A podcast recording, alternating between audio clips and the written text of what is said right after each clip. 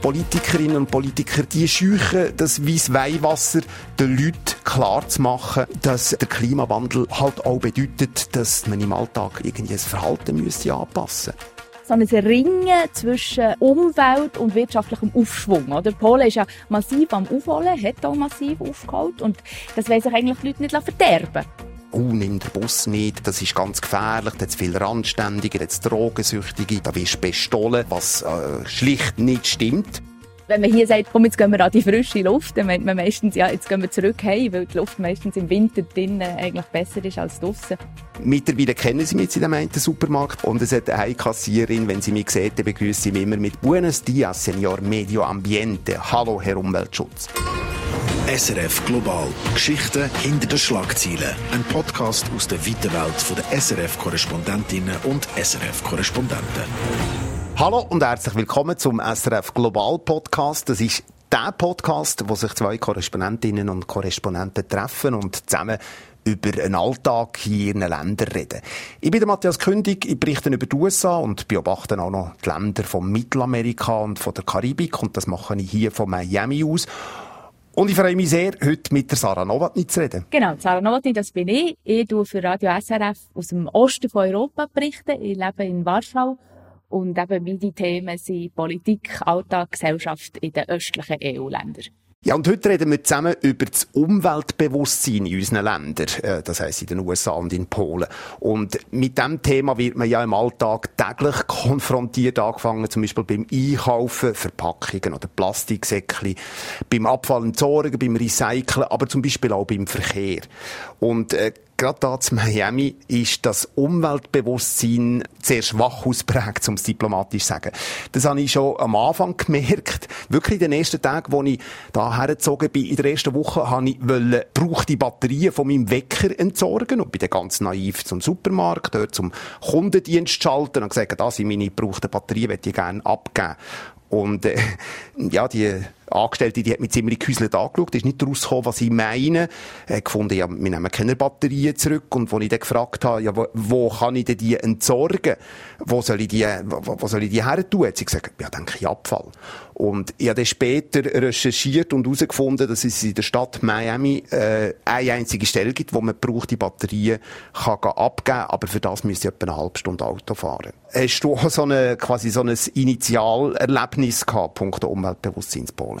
Ja, bei mir ist das sogar äh, ein Thema, das zurückgeht bis zu der Zeit, wo ich noch ein kleiner Knopf war. Wie bist du in Polen aufgewachsen? Nein, ich bin nicht in Polen aufgewachsen, aber mein Vater kommt aus Warschau und wir sind regelmässig auf Polen gereist zusammen und haben Familie besucht etc. Und wirklich so eine Kindheitserinnerung von mir ist, dass ich mit meinem Vater in, in Läden gehe und mir einfach Essen einkaufen Und wirklich an jeder Kasse ist eine schlecht gelaunte ältere Person gesessen, die alles in Plastiksäckchen verpackt hat und zwar meistens einfach ein Ding pro Säckchen. Und ich habe das dann schon komisch gefunden, weil in der Schweiz und in Deutschland, wo ich eben dann gelebt habe, ist das, ist das schon lange nicht mehr so gewesen. Und in Polen wirklich hat man das noch so, ich würde sagen, exzessiv gemacht. Und heute ist das wirklich total anders. Also heute kommst du die Säckchen fast nicht mehr über. Wenn, dann musst du fünf Rappen zahlen und die liegen nie mehr um. Und auch ähm, aus dem Strassenbild sind die ganzen Raschelsäckchen eigentlich verschwunden. Aber wenn ich jetzt eben wieder an die USA denke, dann habe ich das Gefühl, dort ist das wahrscheinlich nicht so, oder? Nein, da sind die tatsächlich viel fortschrittlicher. Plastiksäckchen, das ist Standard in einem, in einem Supermarkt. Also, ich nehme eigentlich immer meine Taschen oder einen Rucksack mit, wenn ich einkaufe. Aber ich muss dann immer an der Kasse, muss ich einen Hechtsprung machen, äh, zu der Kasse führen, weil sobald ich das Zeug auf, aufs Band lege, tut hinten nachher am Ende vom Band den Angestellten bereits die Sachen in die Plastiksäckchen verpacken. Und zwar, also, nicht Plastiksäcke füllen, sondern meistens nur zwei, drei Produkte, in einen Plastiksack. Und ich muss dann immer daran hindern und sagen, ich habe meine eigene Tasche, ich es dort rein verpacken. Und dann ist mir auch schon passiert, dass sie diese gleiche Plastiksäckchen tun und dann in meine Taschen rein. Also, äh, das ist ein ewiger Kampf. Sie sind sich wirklich nicht gewöhnt, dass Leute kommen und ihre eigenen Taschen mitbringen. Da muss man sich äh, die ganze Zeit dagegen wehren. Und äh, mittlerweile kennen sie mich jetzt in dem einen Supermarkt relativ gut. Und es hat eine Kassierin, wenn sie mich sieht, dann begrüßt sie mich immer mit Buenos Dias, Senor Medio Ambiente. Hallo, Herr Umweltschutz. ja, bei uns ist das wirklich äh, ziemlich anders heutzutage mit den Verpackungen. Ich habe zum Beispiel im Lockdown sehr viel äh, online bestellt, äh, Lebensmittel weil man zum Teil hier kaum auf die Straße dürfen. Und äh, da haben wir wirklich alles in so braunen Recyclingpapier bekommen und eigentlich gar nicht mehr äh, in Plastik. Und die Veränderung, das ist, glaube ich, vor allem auf politischen Druck her passiert, weil die EU wollte ja die ganzen Verpackungen ein bisschen loswerden und wenn Polen da nicht mitmachen würde, dann würden sie wirklich hohe äh, Bussen zahlen. Aber wir haben das wirklich so ein bisschen von Anfang an mitbekommen, den Wandel, weil als wir gezügelt sind, hat das angefangen, dass plötzlich etwa vier, fünf verschiedene farbige Tonnen für verschiedenen Abfall ähm, bei uns unten im Haus gestanden sind. Und ich habe nachher gefüttert, weil die Leute einfach nicht umgehen können mit dem. Also man hat zum Beispiel im Papier ähm, tonnenweise Styropor gehabt oder äh, im, im Glas Joghurtbecher gelegen, also eins gestürmt. Und ich hatte mal an einem Fest mit einem geredet, wo für äh, das Recycling, das grösste Recyclingunternehmen in Polen arbeitet. Und er hat gesagt, ja, schau mal genau, wie viele Lastwagen überhaupt kommen. Es kommen nie vier Lastwagen eben für vier verschiedene Sachen, sondern es kommen höchstens zwei. Also kurz gesagt, am Schluss landet dann gleich wieder alles ähm, an einem Ort. das ist offen gestanden bei uns genau gleich. Äh, mit dem Unterschied, dass es gar nicht vier verschiedene Mülltonnen gibt. Also da zum Beispiel in dem Haus, wo ich wohne, da hat es den, den Abwurfschacht, wo man den Normalköder runtergeht und unten in der Garage hat es so grüne Recyclingtonnen. Aber erstens mal, wenn man die aufmacht, das ist ein ähnliches Bild wie wahrscheinlich zu Polen. Also ich habe letztens zum Beispiel irgendein so ein, ein halb Poulet gesehen, dort in dieser Recyclingtonne. Da hat es auch Styropor drin, jetzt alles Kraut und Rüebli durch, ganz normalen äh, Abfall. Und vor allem habe ich ziemlich am Anfang mal beobachtet, dass eben nur ein einziges Abfallauto kommt und dass der Normalköder im genau gleichen Auto landet wie auch der Inhalt von diesen grünen Tonnen. Ich habe hier manchmal das Gefühl, man ist eigentlich schon relativ zufrieden, wenn die Leute zum Beispiel in der Öffentlichkeitszeug wenigstens in eine Abfalltonne schmeißen und nicht einfach am Boden fallen Was ich immer wieder sehe, ist, dass Leute zum Beispiel während der Autofahrt Zeug zum Fenster rausschmeißen oder bei Kreuzungen zum Beispiel geschwind Türen auftun und irgendeinen Getränkebecher von McDonalds dort einfach auf die Straße schmeißen. Ich habe manchmal das Gefühl, nur in den Nationalpark geben sich die Leute einigermaßen Mühe, den Abfall wirklich fachgerecht zu entsorgen. Ja, das ist schon verrückt. Also gerade für uns Schweizer, das kann man sich kaum vorstellen. Und nicht nur für uns Schweizer, ich würde auch sagen, hier in Polen kann man sich das kaum vorstellen, weil ähm, Polen, die haben wirklich eine grosse Liebe zu ihrer Natur und ihrer Landschaft, die sehr schön ist, oder? Es gibt in Polen ja der letzte Urwald von ganz Europa, wo da die grossen europäischen Bisons äh, frei leben. Und ähm, man merkt wirklich, dass es da eben ein gewisses Bewusstsein gibt. In der Zwischenzeit hat es sogar auf den Spielplätzen so Abfalltonnen in verschiedenen Farben äh, in Tierform, dass also schon die Kleinen eben lernen, äh, aufzupassen, eigentlich. Und bei uns ist das grosse Thema eben vielleicht im Moment noch mehr als der Abfall ähm, die Luft. Die ist, die ist wirklich schlecht. Äh, ich kann mich erinnern, dass wir einmal im Winter äh, ausgerechnet nach Auschwitz gefahren für eine, für eine Repo. Auschwitz ist nicht nur ein KZ, sondern auch ein Städtchen. Und als wir dort ausgestiegen sind, war wirklich so eine schweflige, gelbe Luft, wo man kaum gewagt hat zu schnaufen. Und zusätzlich dazu, dass es ein schlimmer Ort ist, oder? Also das, das ist mir wirklich so geblieben, äh, dass man wirklich denkt, hey, eigentlich sollten wir da gerade wieder wegfahren von hier. Und Warschau ist ein besser, wo wir leben, weil man mit Fernwärme heizt. Aber auch hier hat wirklich jeder eine App auf dem Handy. Und manchmal im Winter schauen wir, ist jetzt die Luft eigentlich genug gut, dass man rausgehen mit den Kindern oder, oder bleibt man gescheiter drinnen. Und wir haben auch schon überlegt, sollten wir uns so einen Luftreiniger suchen tun. Das haben ganz viele Leute hier. Und wenn man hier sagt, komm, jetzt gehen wir an die frische Luft, dann meint man meistens, ja, jetzt gehen wir zurück heim, weil die Luft meistens im Winter drinnen eigentlich besser ist als draussen. Was aber nicht heisst, dass sich nicht auch da Sachen ändern. Also die polnische Regierung tut die Zwischenzeit eigentlich, wenn du eine neue Heizung daheim installieren eigentlich das zahlen, zu 100 Prozent. Also, der Wandel, der fängt an und der kommt so langsam, weil man merkt, so kann es nicht weitergehen. Und jetzt frage ich mich natürlich, Matthias, du, du wohnst am Meer, wahrscheinlich ist die Luft bei dir besser, oder? Ja, also ich habe das grosse Glück, dass ich in einem Hochhaus im 25. Stock wohne und dort ist immer ein bisschen Wind und von dem her habe ich zumindest das Gefühl, die Luft ist nicht allzu schlecht.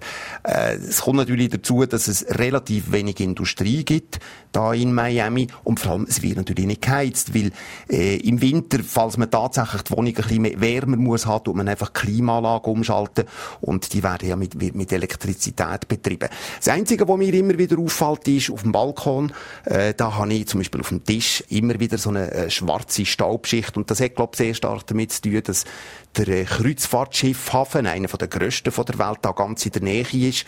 Und weil äh, der Hafen in Miami noch immer nicht geschafft hat, äh, Docking Stations äh, zu installieren, so dass die Kreuzfahrtschiffe, die anlegen, der Strom eben direkt vom Land beziehen, lassen die Kreuzfahrtschiffe eben ihre Dieselmotoren die ganze Zeit laufen. Und ich habe fast das Gefühl, dass der Ruß, den ich auf, dem Tisch habe, dass der eben von diesen Kreuzfahrtschiffen stammt.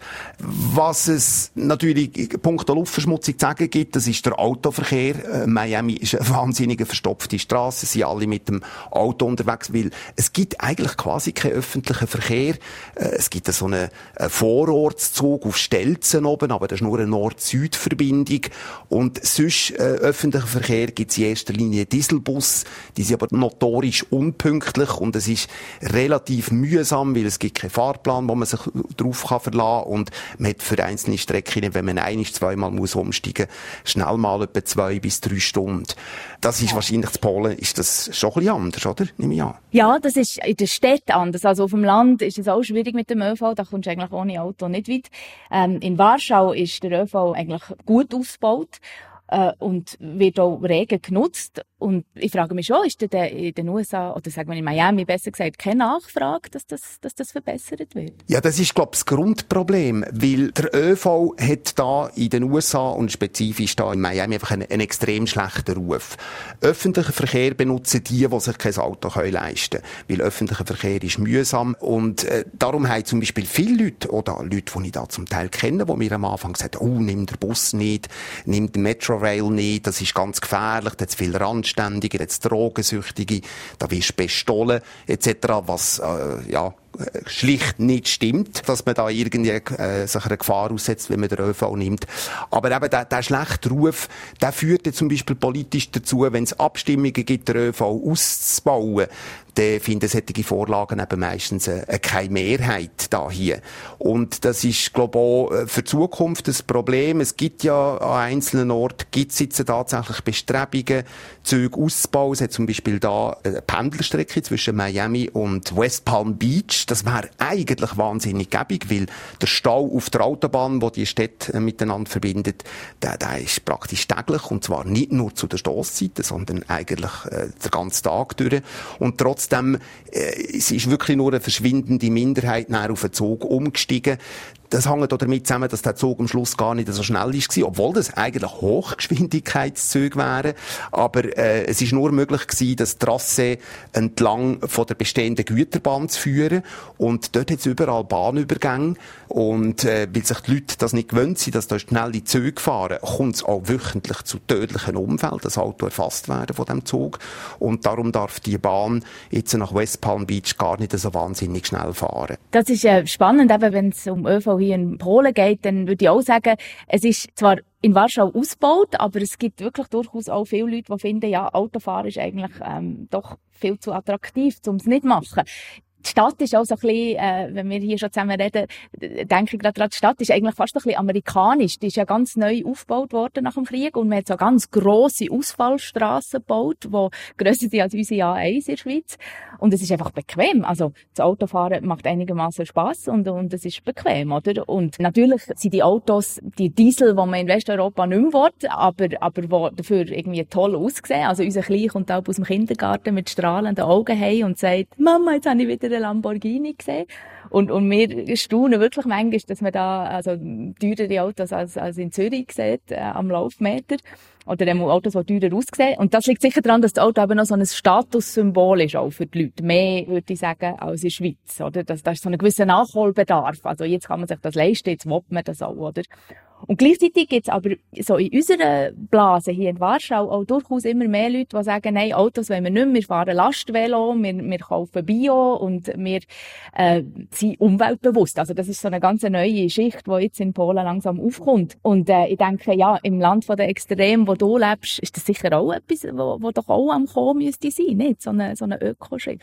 Ja, das ist, äh, das ist wirklich so eine reiche Oberschicht, wo ich das Gefühl habe, wo mittlerweile versucht, ökologisch zu leben leben. Also die, die sich das können leisten können, weil ökologisch leben, das ist auch ein bisschen, das ist wirklich auch ein eine Frage vom Geld. Und jetzt, wenn du jetzt so das Velo angesprochen hast, das ist ja eigentlich ein interessantes Thema, weil Miami ist eine Stadt, wo man eigentlich das ganze, das ganze Jahr könnte problemlos Velo fahren von der Temperatur her und trotzdem wird es nicht gemacht. Also es hat jetzt seit der Pandemie ist Velofahren grundsätzlich so ein Trend geworden, aber eben als Sportart und nicht irgendwie als alltägliches Fortbewegungsmittel. Also es hat immer am Morgen früh von da, wo ich da wohne, im Zentrum von Miami, über auf Key Biscayne. Das ist so eine beliebte Strecke, weil es dort eine hohe Brücke hat. Eigentlich die einzige wirkliche Erhebung, wo man ein bisschen Bergpreis kann, kann trainieren kann. Dort hat es riesige Gruppen, die mit ihren Türen, mit ihren mehreren tausend Dollar teuren äh, Carbon Bikes in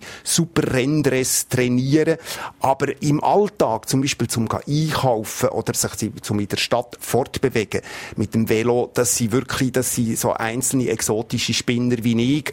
Und ich kann es ein bisschen weiter verstehen, weil die, die Autofahrer da in Miami, die sind sich ganz einfach nicht gewohnt, dass es Velo im, im Stadtbild hat. Die sind sich nicht gewohnt, Rücksicht zu nehmen. Und es ist zum Teil wirklich einfach auch wahnsinnig gefährlich.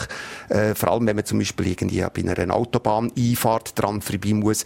Da ist es mir schon drei, vier Mal passiert, dass ich wirklich haarscharf äh, an, an einem Unfall bin vorbeigekommen.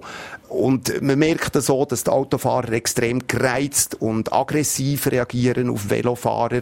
Also es hat sogar ein, ein krasses Beispiel gegeben vor zwei Jahren ist eben auf dieser Strecke äh, nach Biscayne ist ein Velofahrer erschossen worden von einem Töfffahrer, der sich gestört hat ab dieser Velogruppe. Jesus Gott.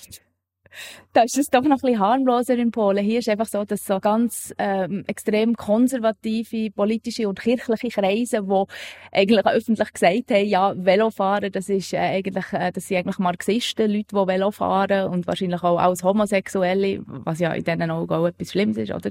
Aber grundsätzlich würde ich sagen, wenn wir die ernstzunehmende, sage jetzt mal, Politik anschauen in Polen, dann ist wirklich so ein Ringen zwischen Umwelt und wirtschaftlichem Aufschwung. Oder? Polen ist ja massiv am Aufholen, hat auch massiv aufgeholt und das wollen sich eigentlich die Leute nicht verderben. Also zum Beispiel äh, Flugscham. Oder? Bei uns sagt man, möglichst wenig fliegen etc. etc. Und hier sagen die Leute eigentlich, ja, ja, das machen wir dann schon auch, wenn wir so wie die reichen Westeuropäer auch schon überall in den Ferien waren. Oder? Dann, dann können wir dann auch über Flugscham reden. Aber jetzt ist das noch kein Thema. Jetzt wollen wir zuerst mal profitieren äh, und, und uns daran freuen, oder, dass es uns eben wirtschaftlich besser geht. So. Und Flugscham würde mich auch noch wundern in den USA, oder, wo ja das Flugland par excellence ist. Ja, eben, ich habe jetzt gerade, wo du so geredet hast, mir überlegt, was würde Flugscham auf Englisch heißen? Also ich bin auf den, auf den Ausdruck noch gar nie gestoßen da in den USA und ich kann mir so nicht vorstellen, dass sich irgendjemand schämt, mir ein Flugzeug zu nehmen, um irgendjemand herzufliegen. Weil es gibt ja auch gar keine Alternative. Wenn man zum Beispiel in einen anderen Bundesstaat äh, will. Also, man hat in der Schweiz halt häufiger keine Vorstellungen von diesen Distanzen. Wenn ich mit dem Auto zum Beispiel auf Atlanta äh, im Bundesstaat Georgia, das ist eine Nachbarstadt, fahren der hocke 13 Stunden im Auto. Und wenn man sogar noch weiter will, wenn man zum Beispiel Verwandte hat in New York oder in Kalifornien, hat man wirklich schlicht keine Alternative. Klar, es gibt Amtrak, das ist so ein nationales Zugsystem. Man kann durchaus mit dem Nachtzug, zum Beispiel da von Miami auf New York fahren, aber das dauert zwei Tage. Und zum Beispiel Geschäftsreisen äh, mit Amtrak, das kann ich mir schlicht nicht vorstellen, dass das irgendwie stattfindet. Also man hat wirklich abgesehen von ganz wenigen Orten, zum Beispiel zwischen Washington DC und Boston, dort gibt es eine Amtrak-Verbindung, die rege genutzt wird. Aber sonst im Rest vom Land ist das äh, völlig absurd. Äh, den Leuten wollen sagen, dass sie äh, anstatt dem Flugzeug den Zug sollen nehmen mhm. Würdest du grundsätzlich sagen, dass es in den USA keinen Wandel gibt, wenn es so eben um Umweltbewusstsein im Alltag geht? Also ist das äh, eigentlich nicht, nicht vorhanden, würdest du sagen? Ja, es ist, äh, es ist ein bisschen, wie soll ich sagen, ein bisschen schizophren. Auf der einen Seite haben die USA in den letzten Jahren ja äh, Wetterextreme erlebt, Dürren, Brände, äh, schlimme Stürme, äh, wo alle äh, Wetter- und Klimaforscher sagen, das habe zum Beispiel mit dem Klimawandel zu tun. Und gerade was der Klimawandel betrifft, da ist das Bewusstsein grundsätzlich gestiegen. Also es gibt zum Beispiel jüngst eine Umfrage in Florida und da haben 70 Prozent der Wählerinnen und Wähler gesagt, dass der Schutz vor Klimaerwärmung, dass das Thema ihnen sehr, sehr wichtig ist. Aber was ich da im Alltag immer wieder feststelle, ist, dass die Leute nicht merken, dass das etwas mit ihnen zu tun hat, mit ihrem Alltag zu tun hat oder unter Umständen einen Einfluss auf ihren Lebensstil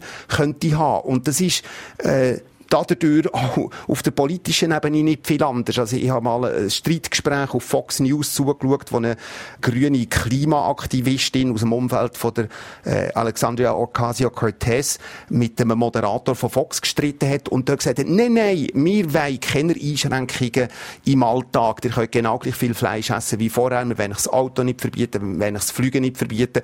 Aber wir brauchen grüne Technologien und wir brauchen Anreize, wir brauchen technologische Lösungen. Also Politikerinnen und Politiker, die, die, die scheuchen das weiss Weihwasser den Leuten klar zu machen, dass äh, der Klimawandel halt auch bedeutet, dass man im Alltag irgendwie das Verhalten müsste anpassen. Was mich ehrlich gesagt immer wieder sehr, sehr, sehr, sehr erstaunt hat. Wie ist das zu Polen? Wird das gross diskutiert? Ist, ist Umweltpolitik äh, ein wichtiges Politikfeld? Ja, es ist noch interessant, äh, der sagen wir, mächtigste Mann im Land, der Kaczynski, der ist Parteipräsident, aber eigentlich der mächtigste Mann im Land, der ist eigentlich sehr umweltbewusst. Also dem sein bester Freund ist seine Katze. er ist auch sehr tierlieb. und, und man weiß, dass im Umwelt- und Tierwohl sehr wichtig sind. Ähm, und er hat zum Beispiel auch probiert, äh, vor kurzem ein Gesetz äh, durchzuboxen, wo es darum gegangen wäre, dass man Pelztiere, die in Polen noch ein relativ wichtiger Industriezweig waren, dass man die nicht mehr so darf halten, wie man sie halt haltet, oder? Es ist schlimm, alle aufeinander und, und ganz furchtbar. Und mit dem ist er nicht durchgekommen. Das hat so einen Widerstand gegeben, dass, dass man ihm da nicht nachgegeben hat. Und gleichzeitig eben kommt das Bewusstsein langsam auf und es stellt sich schon zunehmend die Frage, ja, Wirtschaft oder Umwelt, auch, auch in Polen. Und ähm, es ist ist auch so, dass das Belzbeispiel ist ein Beispiel, aber auch bei anderen Sachen kann die Regierung nicht einfach machen, was sie will. Zum Beispiel eben der Urwald. Dort hat es auch den Vorschlag gegeben, dass man in einer Zone, wo sehr alte Bäume stehen, roden. Das hat, auch nicht, hat man auch nicht gemacht am Schluss, weil es zu viel Widerstand hat gegeben. Oder auch im Kleineren, hier in Warschau, ist so eine Seele, wo wir immer hergehen. Äh, das hat man trockenlegen und, und eine Siedlung bauen. Ist man nicht durchgekommen. Der Widerstand der Bevölkerung ist, ist viel zu gross gewesen. Und ich glaube, so das Ringen eben um einerseits Wirtschaft, andererseits Umweltschutz, das, das spürt man wirklich ähm, sehr stark, einerseits in Politik und eben aber durchaus auch im Alltag, oder? Es ist den Leuten schon, würde ich sagen, bewusst und zunehmend bewusster.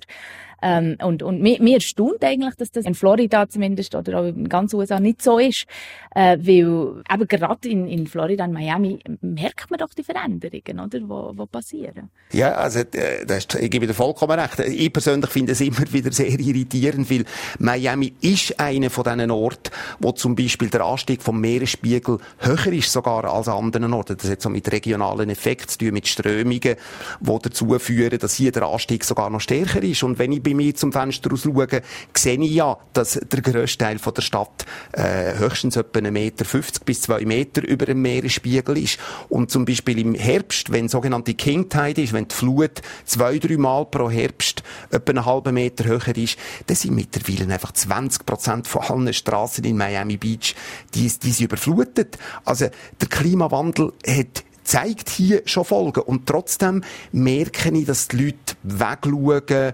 äh, ja, sich eigentlich relativ wenig Gedanken machen.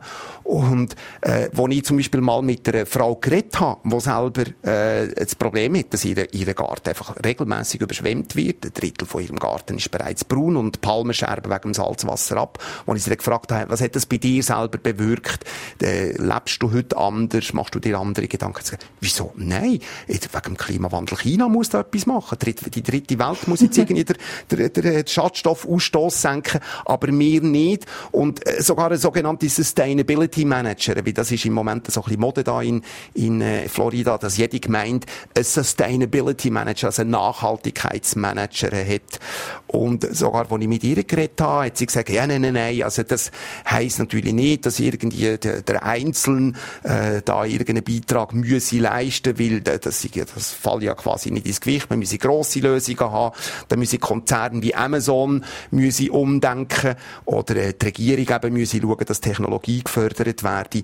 Und wenn, als er gefragt hat, aber du Amazon, die, vertragen ja meine Päckchen, die vertragen deine Päckchen, hat sie mich eigentlich relativ verständnislos angeschaut. Also, aber ich habe dort das Gefühl, es ist wirklich so ein bisschen eine schizophrene Haltung und da spezifisch in, in Miami. Man schaut einfach weg und steckt den Kopf ins Sand. Es findet ein Bauboom statt, sondergleichen.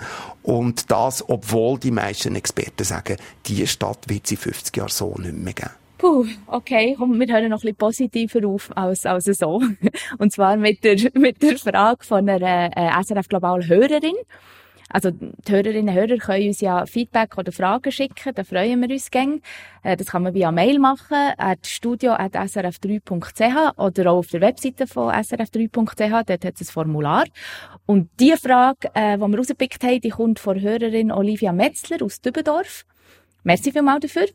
Und die Frage geht so, also, wie gehen wir Choris mit der Pünktlichkeit und Zuverlässigkeit um, äh, wo ja in anderen Ländern vielleicht nicht ganz so verlässlich ist, ähm, wie bei uns in der Schweiz. Wie gehst du mit dem um, Matthias? Ja, äh, schwieriges Thema für mich hier, da vor allem zu Miami, wo man halt schon ein bisschen merkt, dass die südamerikanische Kultur einen sehr grossen Einfluss hat in dieser Stadt.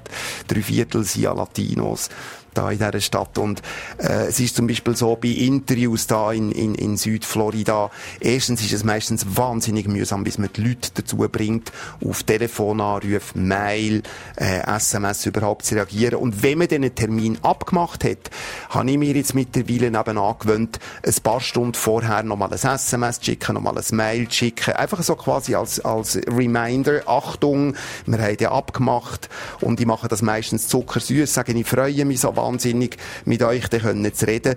Und trotzdem passiert es mir ab und zu, dass ich dann an, an, an dem Ort, äh, zur rechten Zeit an dem Ort bin, entweder eine halbe Stunde bis eine Stunde muss warten, aber es ist mir also auch schon passiert, dass die Leute das einfach schlicht vergessen haben und nicht erschienen sind. Also, es ist schwierig okay. nicht so einfach, ja, ja. Ja, äh, also das mit den Mails, wo keine Antworten kommen, das kenne ich gut. Das ist äh, wirklich so eine Unsitte hier, wo nicht nur wir darunter leiden.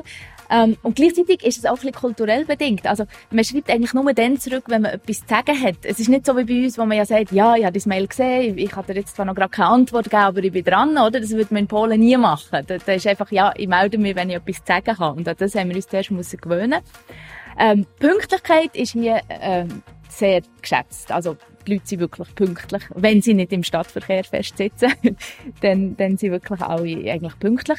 Unsere Region ist eben grösser, oder? Das ist nicht nur Polen und äh, Rumänien. Rumänien Reisen machen wir eben wirklich manchmal graue Haare, weil äh, dort äh, kann man sich auf nichts verlassen. Dort kann im letzten Moment alles umgestellt werden oder, oder eben die Person kommt gar nicht, wie du sagst, das, das ist immer ähm, eigentlich ein Abenteuer so. Also es ist in unserer Region, glaube ich, wirklich sehr verschieden. Ja, ich hoffe, das sei äh, eine Antwort auf deine Frage, äh, Olivia. Merci vielmals fürs Mail und wenn dir, wo dazu hören, sonst irgendeine Frage habt, sei es zum Thema Umwelt, Bewusstsein oder auch sonst zu einem anderen Thema, zum Alltag in unseren Ländern, dann schreibt uns ungeniert. Ja, und damit verabschieden wir uns für heute.